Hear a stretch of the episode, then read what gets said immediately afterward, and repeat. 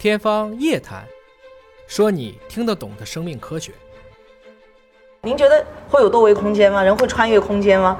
就是我们今天在这样的一个维度空间当中，会不会在另外一个空间当中有另外一个尹烨老师？是 是，就是这些甚至都是物理学可能会去探索的。这是个特别有意思的话题，我推荐大家看两本书吧，一本叫做《眼见非实》，眼见非实，就是眼见为实的，眼大眼见为实不一定哦，不一定眼见非实哦。分辨率是有限的，七十个微米，看不见细菌不挺好的吗？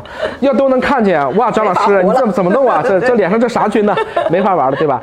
还都是可见光，所以红颜终究成枯骨啊！不要以貌取人，以脑取人，手脑如玉比手身如玉还重要。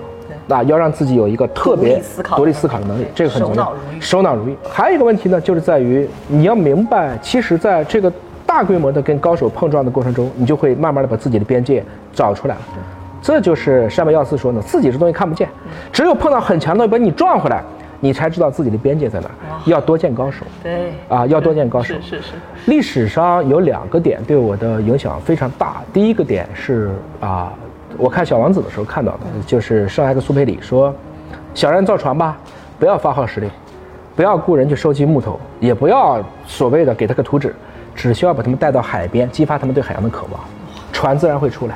这个很了不起，就是你说的，我只要培养兴趣就行了。这是一个第一次。我再往前翻的时候，突然发现当年伽利略给开普勒写了一封信，这个就不是对海洋的渴望了，他是看陈秀列张屈原的天问的这个，这些星星怎么不掉下来？月亮到底是什么？他当时说了一句话：一定会有这样的船和帆，会载着我们驶向那个神圣的空间。他们毕竟还是有宗教性的。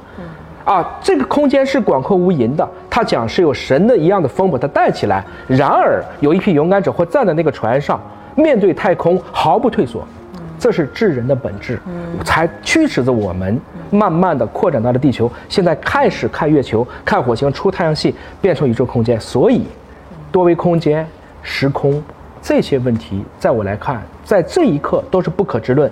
你要不能排除它的可能性，你就会变成一个真正不是那么狭隘，或者说被一个确定固化思维锁死的人了。